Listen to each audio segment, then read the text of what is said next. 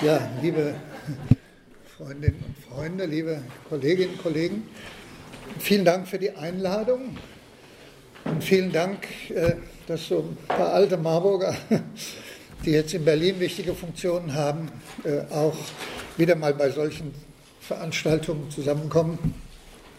Und dann kann der alte Mann mal die Jungen gratulieren für ihre Arbeit die sie also im Zusammenhang der Rosa-Luxemburg-Stiftung und auch in anderen Zusammenhängen machen. Also es geht um 70 Jahre NATO. Äh, am 4. April wird es eine offizielle Feier in Washington geben. Und da werden sich die Vertreter der kapitalistischen Staaten des Westens und die hohen Militärs als die Sieger der Geschichte feiern. Aber gleichzeitig wird deutlich werden, dass diese Sieger inzwischen in vielen Fragen zerstritten sind. Das ähm, nehmen wir also nur das Beispiel des Iran-Atomabkommens, des Ausstieg aus dem INF-Abrüstungsabkommen, äh, jetzt also die Annexion der Golanhöhen und vieles andere mehr. Herr Cornelius, der Chefkommentator für Außenpolitik bei der Süddeutschen Zeitung, ein entschlossener Transatlantiker, wird wahrscheinlich wieder jammern, darüber, dass Trump die transatlantische Gemeinschaft und Freundschaft ruiniert. Denn die Sieger der Geschichte wissen, denn die Sieger der Geschichte stimmen darin überein, auch bei allem Streit, dass die Vorherrschaft des Westens in der Welt, etwas pathetisch formuliert, seit 500 Jahren dass diese Vorherrschaft, die im Jahr 1500 sozusagen auch mit der Ausbreitung und das äh, begann, also, dass diese Vorherrschaft seit äh, einer langen Zeit verteidigt werden muss und dass dabei die Bündnisbeziehungen zwischen Nordamerika und Westeuropa eine zentrale Rolle spielen werden.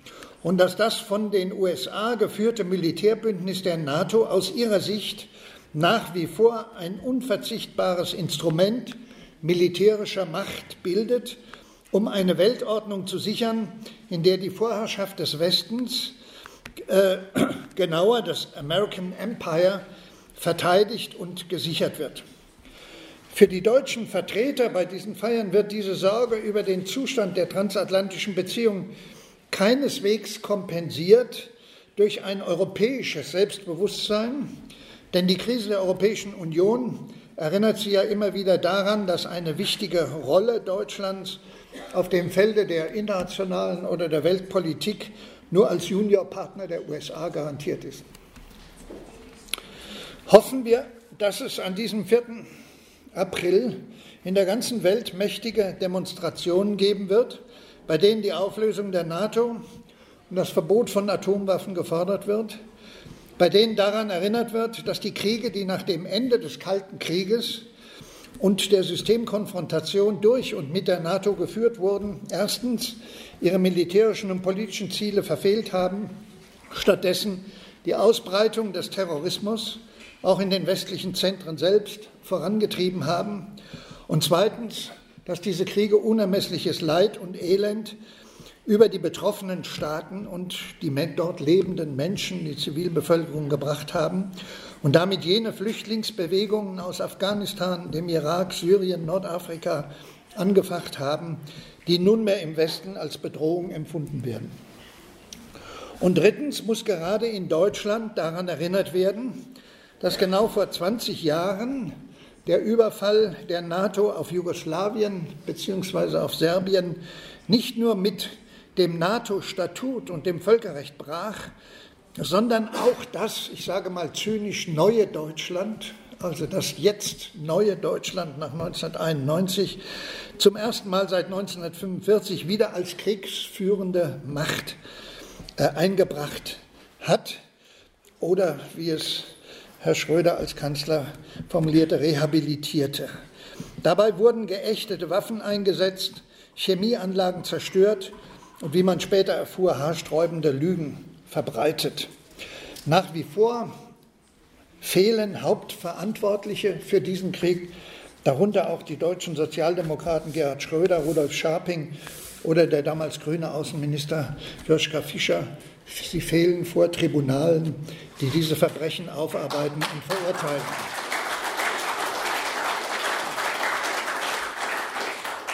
Die NATO war und ist der militärische Arm jenes Systems von Bündnisbeziehungen, das von den USA als unumschränkte Führungsmacht des Westens nach 1945 mit dem Übergang in den Kalten Krieg ab 1947, 48 gegen den Osten und die Sowjetunion in Stellung gebracht wurde.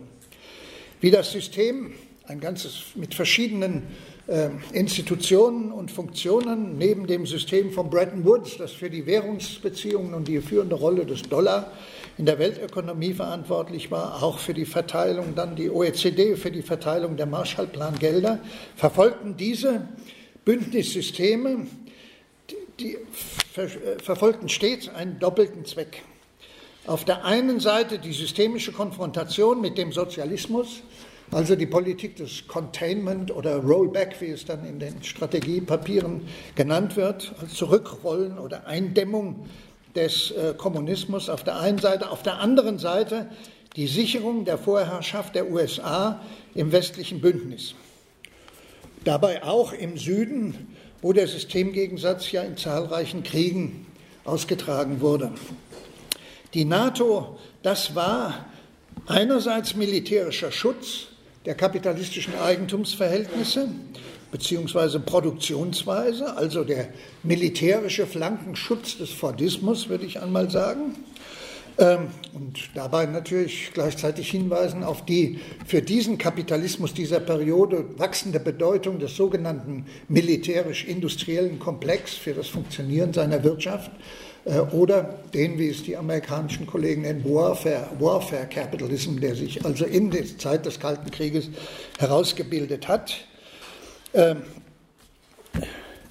äh, und äh, also wie jetzt durch ein Staatensystem die Funktion sozusagen, die Herausforderung dieses Bündnissystems bestand in dieser Periode durch ein Staatensystem mit nicht kapitalistischer Wirtschaftsordnung, also die staatssozialistischen Systeme um die Sowjetunion und in der Volksrepublik China.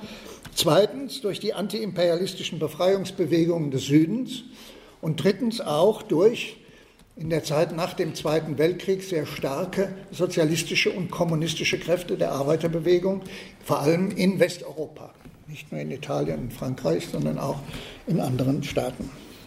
Der Hegemon, das lehren uns die Theorien der Hegemonie, gewährt Sicherheit seinen Verbündeten, verlangt aber auch dafür Loyalität von Seiten der Partner er verlangt, der Hegemon in diesem Fall, verlangt offene Märkte, Aufträge für seine Rüstungsindustrien, günstige Bedingungen für seine transnationalen Konzerne.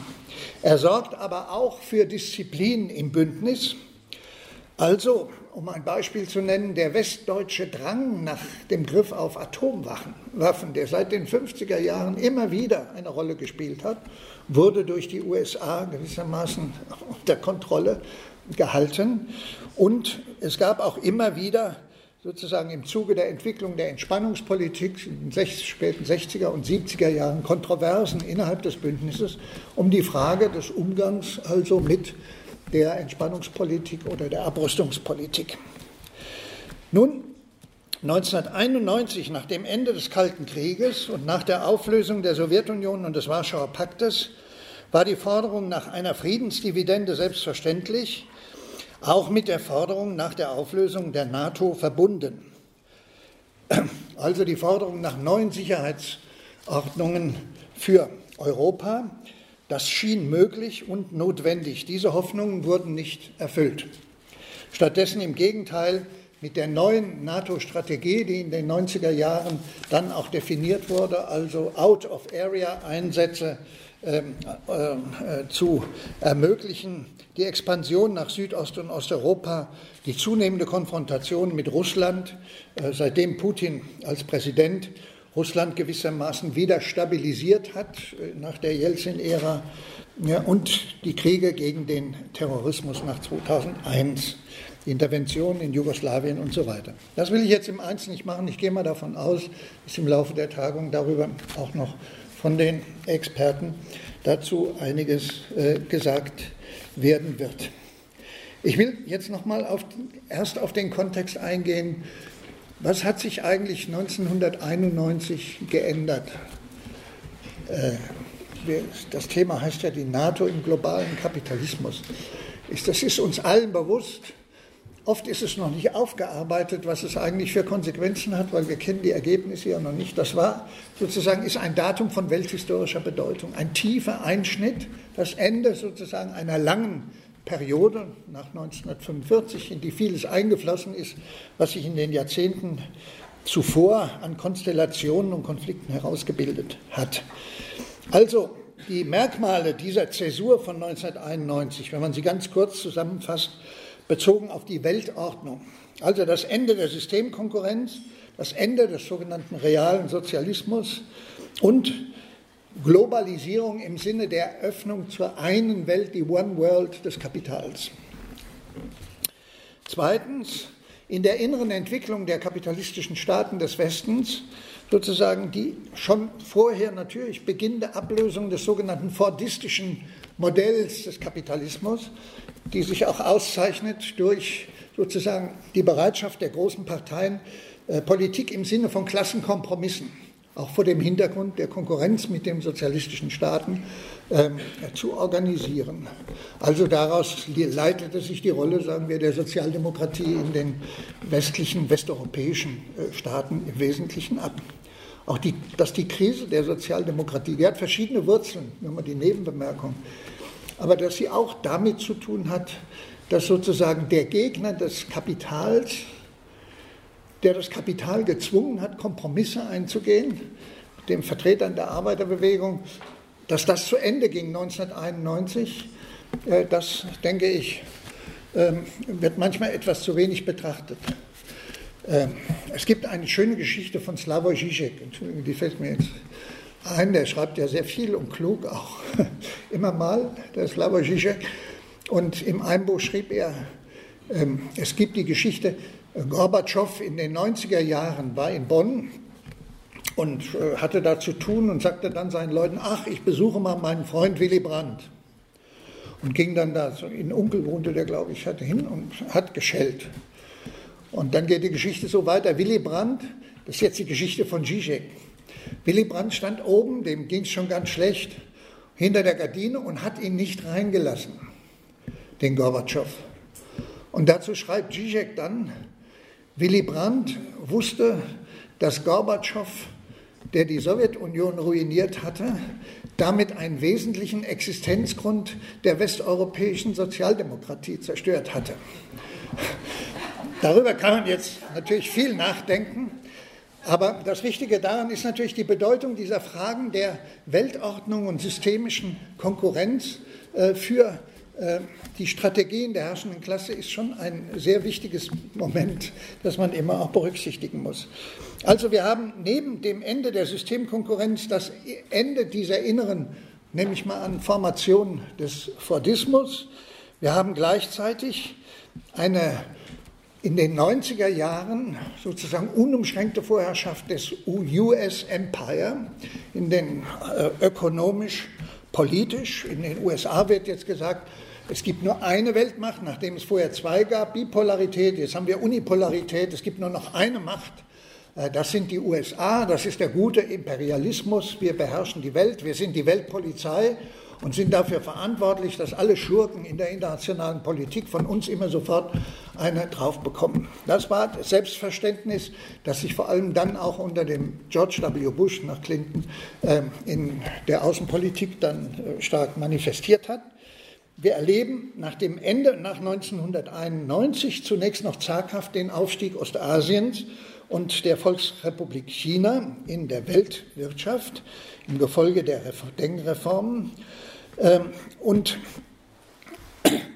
äh, das sind sozusagen wesentliche Veränderungen, die in dieser welthistorischen Wende sich vollziehen. Ich äh, kann das jetzt natürlich im Blick auf die Zeit bis in die Gegenwart. Es befinden wir uns eine Situation, dass aus diesen Veränderungen nach dem großen Siegen, die gefeiert wurde, das Ende der Geschichte wurde proklamiert, wir inzwischen übergegangen sind in eine Konstellation, die von den meisten auch aus der herrschenden Sicht definiert werden, als eine Welt, die aus den Fugen geraten ist und das System ist in eine tiefe Krise geraten. Äh, ich will das vielleicht nur mal ergänzen. Am Vorabend des World Economic Forums in Davos vor einigen Wochen, oder das war ja Anfang dieses Jahres, wurde ein Global Risk Report 2019 veröffentlicht. Er ist den Gefahren gewidmet, denen die Welt im kommenden Jahr ausgesetzt sein wird.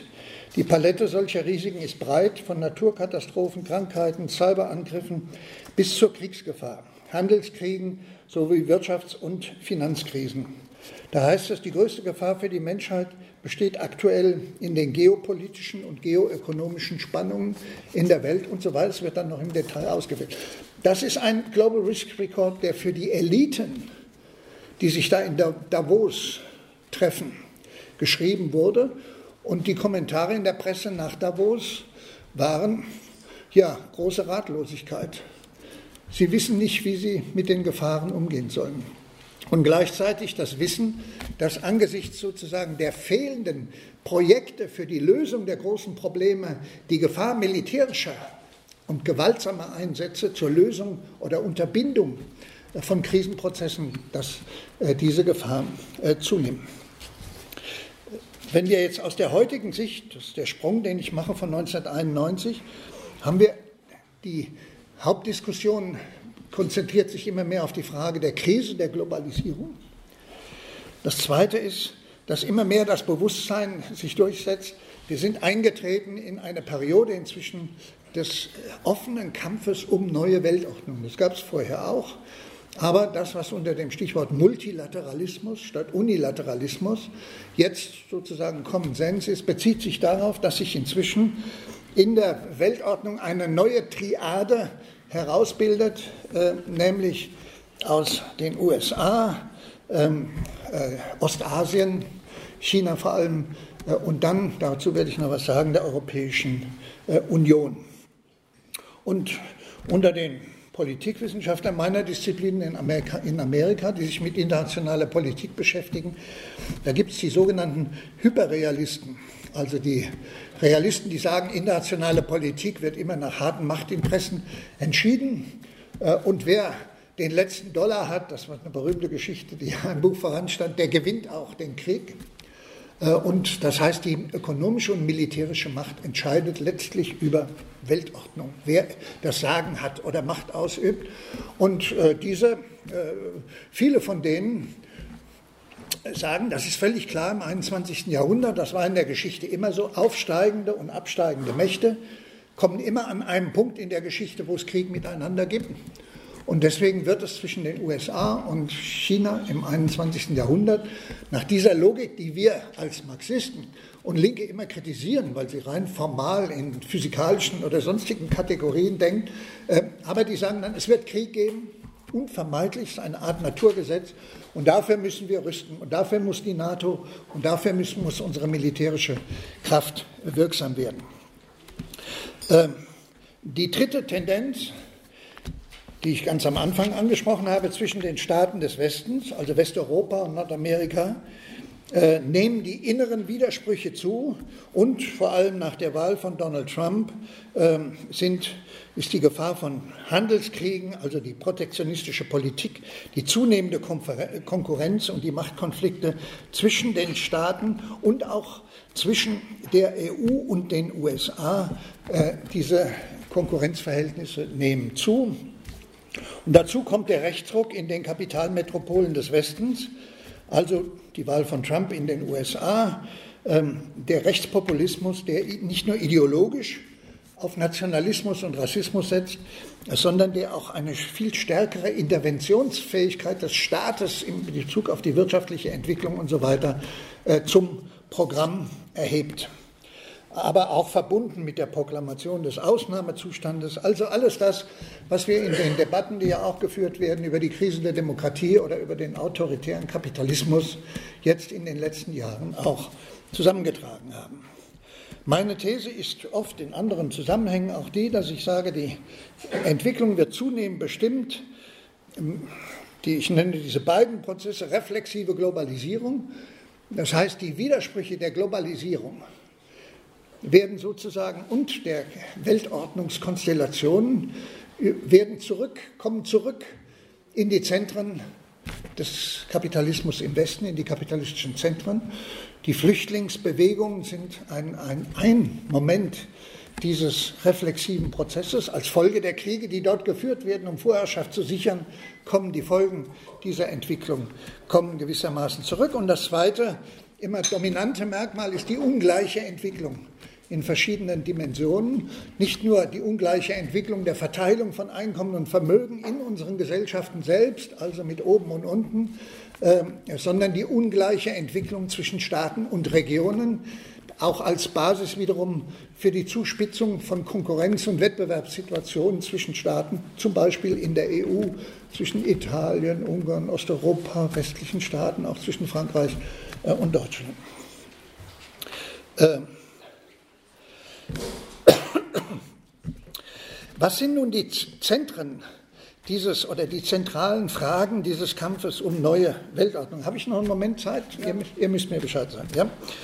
Ähm, also dieser Prozess von der Bipolarität der alten äh, zum Multilateralismus und welche Konflikte sozusagen sind damit verbunden.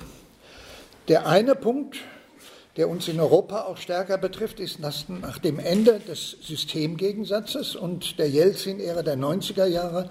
Russland unter Putin seit 2000 sozusagen sich stabilisiert hat und auch weltpolitisch und regionalpolitisch sozusagen als Ordnungsmacht zurückgekommen ist und von daher auch in der Reaktion auf die Expansion der NATO nach Osteuropa ähm, sozusagen auch zunehmend wieder im Kampf um die Weltordnung eine wichtigere Rolle spielt und als Gegner definiert wird vom Westen. Also das bezieht sich dann bis hin nach Syrien oder vielleicht sogar nach Venezuela jetzt in der ganz aktuellen Situation. Ähm, die USA, also wie sieht es aus mit den USA? Ähm, ich will es ja so sagen, wir haben ja oft, lesen oft, wir fallen in der Weltordnung zurück in eine Zeit vor dem Ersten Weltkrieg, sagen einige Kommentatoren und Analysten. Andere sagen, wir fallen zurück in ein Zeitalter der Katastrophen zwischen 1914 und 1945, also rivalisierende Imperialismen oder rivalisierende Machtkämpfe zwischen neuen Zentren in der Welt, die dann sozusagen zwangsläufig, sagen einige, auch zu militärischen Auseinandersetzungen führen. Und in dem Zusammenhang wird dann als ein Motiv in verschiedenen Analysen angegeben, äh, der Niedergang der USA. Decline, US Decline, wir haben das seit den 70er Jahren, haben wir das diskutiert, aber der Niedergang der USA ist sozusagen das verschärfende Moment in diesen Auseinandersetzungen, weil, ich zitiere mal die neorealistischen Politik, internationalen Politik, niedergehende Führungsmächte neigen immer dazu, auf ihren Niedergang mit verstärkter militärischer Gewalt zur Sicherung ihrer Positionen auch international zu reagieren. Das kann man dann an verschiedenen historischen Beispielen könnte man das äh, illustrieren. Wie sieht es aber aus? Äh, ich spreche jetzt auch einen Punkt an, wo ich gar kein festes Ergebnis verkünden kann, äh, sondern nur darauf hinweisen kann, dass es ein Problem ist, und zwar nicht nur wissenschaftlich, sondern auch politisch. Einige sagen, ja, der Niedergang der USA ist offensichtlich. Deswegen Trump, Make America Great Again. Und dann kann man auch sagen, ein paar Statistiken anführen, Anteile ähm, äh, sozusagen an äh, internationalen Welthandel und so weiter. Da gehen die Anteile der USA, wenn man es nach 1945 nimmt, also von hohen Zahlen, kontinuierlich weiter zurück. Und der Anteil von China steigt an, jetzt mal ganz vereinfacht gesagt. Auf der anderen Seite muss man sehen, auch nach der großen Finanzkrise von 2008 äh, sind die USA sozusagen der ökonomische Kern des Empire wenn wir das American Empire nehmen.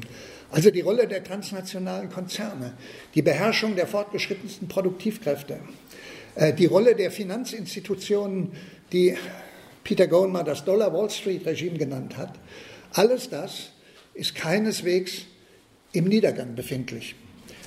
sondern hat auch nach der Bewältigung der Krise von 2008 sozusagen hat, haben diese starken Positionen amerikanischen Kapitals, Finanzkapitals und so weiter in der Weltwirtschaft sind nicht zusammengebrochen, sondern die Stärke besteht nach wie vor, sage ich einmal. Und neben dieser ökonomischen Stärke der USA nach wie vor haben wir natürlich den Fakt, der schon erwähnt wurde, dass die USA militärisch nach wie vor unumschränkt, auch von den Militärausgaben, also die Nummer eins in der Welt sind. Also das ist eine, eine Frage, wo viele offene, wo auch wirklich offene Fragen bestehen, ob dann etwa auch über die Politik von Donald Trump, äh, die ja sich vor allem dadurch auszeichnet, dass sie auf der einen Seite diese Weltmachtposition, also im ökonomischen Bereich, stärken will, aber auf der anderen Seite jetzt mit den Partnern anders umgeht. Also sozusagen äh, übrigens ein in der amerikanischen Politik sehr altes Motiv konservativer Republikaner, die immer die ihren westlichen Bündnis, äh, Verbündeten gesagt hat, wann zahlt ihr denn endlich mal angemessen dafür, dass wir euch schützen vor dem Kommunismus? Viele haben das vielleicht in Gesprächen auch schon in den USA mitbekommen, dass einem das entgegengehalten wurde. Also, sie sagen, die, ihr müsst mehr bezahlen für die Sicherheit, die wir euch, euch gewährleisten. Und das sind wir ja mittendrin. Einerseits mit der 2%-Forderung und auf der anderen Seite äh, wird gesagt, es kann ja nicht sein, dass wir eure Sicherheit gewährleisten und ihr profitiert dabei ökonomisch äh, und mit eurer Automobilindustrie und ihr seid jetzt speziell die deutschen Exportweltmeister. Und deswegen verlangen wir euch, von euch neue Gespräche. Wir wollen neue Deals machen, das ist ja die Linie von Trump. Und dann wollen wir mal sehen, ob ihr nicht bereit seid, Zugeständnisse zu machen, äh, die dann wiederum unsere amerikanische Position stärken und äh, auch das Bündnis neu bestimmt. Also wir wissen noch nicht, ob diese bewusste Beschädigung der internationalen Bündnisbeziehungen durch Trump, äh, ob sie dazu erfolgreich wird in Bezug auf eine erstens Stabilisierung, also Vorteile für die USA, oder ob die Nachteile jetzt, als die Harley Davidson äh, sich verlegt hat und gesagt wurden, die Stahlzölle und so weiter, wirken sich schon negativ aus. Das ist noch nicht ganz ausgemacht. Er hat über die Politik der Steuererhöhung, äh, Steuersenkung zunächst mal innenpolitisch, wirtschaftlich hat er Akzente gesetzt. Also da wissen wir noch nicht, wie das ausgeht. Und das wirft natürlich eine zweite, unheimlich interessante Frage auch, auch Imperialismus theoretisch die Bourgeoisie. Nicht? Wir sind ja gewohnt, als Linke oder als Marxisten zu denken, dass die herrschende Klasse, die Bourgeoisie, vor allem in der Außenpolitik zur Sicherung ihrer Interessen und so weiter, äh, dass sie die Politik versucht, also die Politik des Staates in ihren Dienst zu nehmen. Wir erleben aber eine Situation, die Teil gewissermaßen dieser gegenwärtigen Krisenkonstellation ist, die ich vorhin mit dem Global Risk Report angesprochen habe, dass wir zunehmend Spaltungen, nicht nur ideologisch, politische, sondern auch was die Machtstrategien betrifft, innerhalb der herrschenden Klasse oder sagen wir dem herrschenden Block, die herrschende Klasse besteht ja nie nur alleine sozusagen aus den Monopolkapitalisten oder den CEOs, sondern die Herrschenden, das ist ja immer ein Block von sozialen und politischen Kräften, zu denen gehören auch Teile der Arbeiterklasse und Teile der Gewerkschaften, Teile ähm, in, in dieser Herrschaftskonstellation. Oder man kann das ein bisschen weniger aggressiv formulieren, die Zustimmung, eine, eine, eine, die, die Herrschaft, die stabil und erfolgreich sein kann, die muss sich auf Gewalt stützen, aber sie muss sich immer auch auf Konsens stützen, bis hinein in die Arbeiterklasse. Und das erfordert eine bestimmte Politik und institutionelle Regeln. Und das funktioniert eine Zeit lang, kann das sehr gut funktionieren. 40 Jahre Stabilität in der Bundesrepublik, 50 Jahre Stabilität.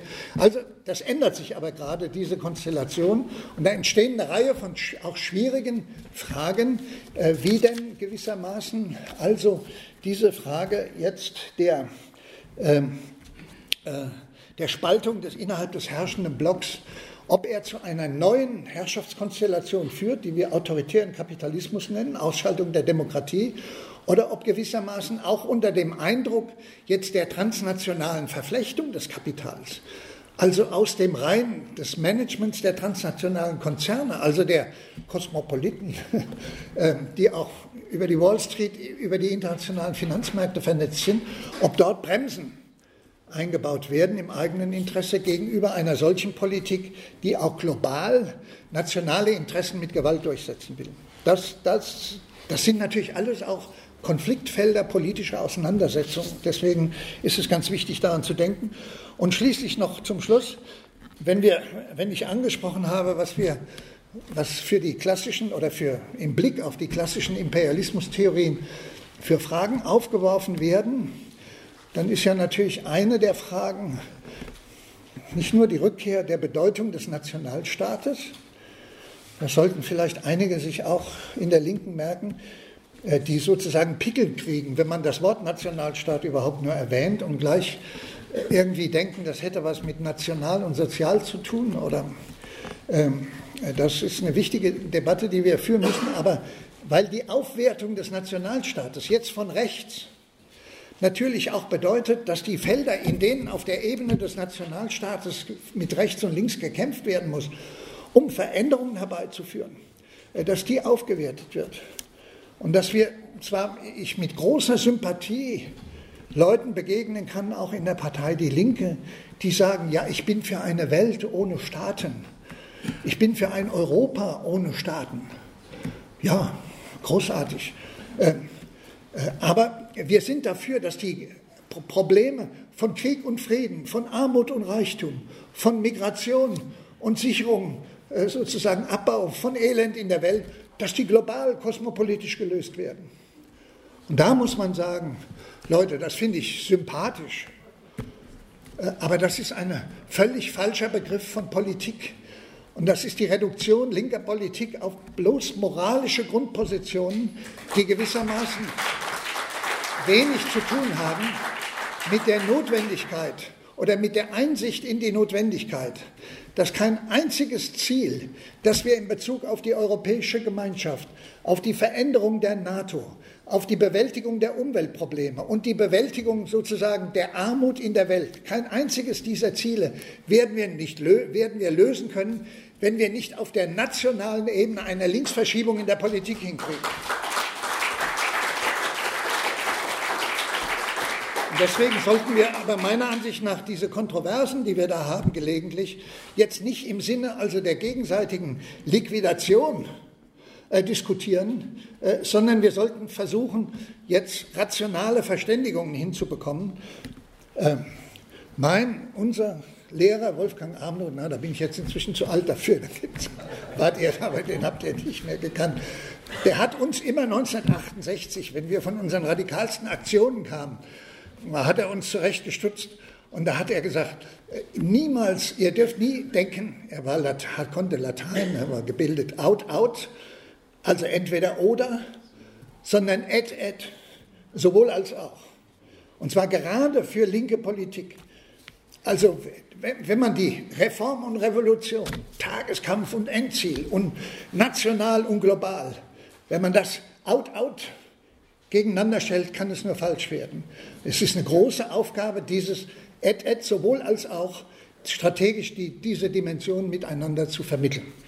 So, ich komme zum Schluss. Eine der zentralen Aufgaben ist es in der Tat, vor dem Hintergrund der Zuspitzung von Problemen, der Aufrüstung und der, Kriegs-, der Zunahme der Kriegsgefahr, die Friedensbewegung stark zu machen. Und wir alle wissen, sie ist zu schwach. Die Friedensbewegung ist äh, zu schwach. Ähm, und wir sollten aber da herangehen, dem Bewusstsein, dass wir derzeit erleben in, der Bundes in Deutschland, äh, dass es zu bestimmten Einzelfragen erstaunliche Bewegungen auf der Straße gibt. Das ist ja faszinierend. In der Flüchtlingsfrage, äh, äh, in, in äh, der Frage der Polizeigesetze, in der Mietfrage und der Wohnungsfrage haben wir in den letzten Wochen und Monaten Demonstrationen mit Hunderttausenden äh, erlebt. Das ist ein gutes Zeichen. Wir sollen es nicht übersteigern. Wir sollen auch sagen, kritisch solche Bewegungen tendieren auch oft dazu, sagt auch immer unser Lehrer Wolfgang Abendroth, dass sie schnell ihren Höhepunkt überschreiten und wieder in sich zusammenfallen. Dazu bedarf es auch eines organisierenden Elementes. Aber das ist zunächst mal sehr positiv und wir sollten mit daran arbeiten, dass die Friedensbewegung in der gleichen Weise sozusagen zu den mächtigen Bewegungen in diesem Land und in Europa und der Welt gehört, ähm, die dann auch Einfluss nehmen kann. Ich will vielleicht abschließend erinnern, weil einige von euch sagen würden, ja, also, ja, die Bonner Demonstration war es 1979 mit 300.000 gegen den NATO-Nachrüstungsbeschluss. Das liegt eben lange zurück, der Krefelder Appell. Oder als ich zum ersten Mal beim Ostermarsch war, 1961, glaube ich, da hatte man das Gefühl, der Ostermarsch wurde von Jahr zu Jahr stärker bis 68, 69 und so weiter. Ja, aber da soll man nicht in Resignation verfallen. Mir ist nur noch aufgefallen, die größte Friedensdemonstration weltweit, die liegen noch gar nicht so lange zurück. Das war nämlich im Jahre 2003, also 16 Jahre, gar nicht so lange, das haben viele noch erlebt. Und da schrieb die FAZ, damit will ich enden, am Anfang, am Samstag haben weltweit Millionen Menschen gegen einen drohenden Irakkrieg protestiert. Die Berliner Kundgebung entwickelte sich zur größten Friedensdemonstration der Geschichte der Bundesrepublik Deutschland. Weltweit gingen ungefähr sechs Millionen Menschen auf die Straße. Sozusagen, das ist eine gar nicht so weit zurückliegende historische Erfahrung, an die wir anknüpfen sollten und deshalb auch in der Vorbereitung auf den Ostermarsch uns dafür einsetzen, dass der stärker wird und Zeichen wird für eine erstarkende Friedensbewegung. Schönen Dank.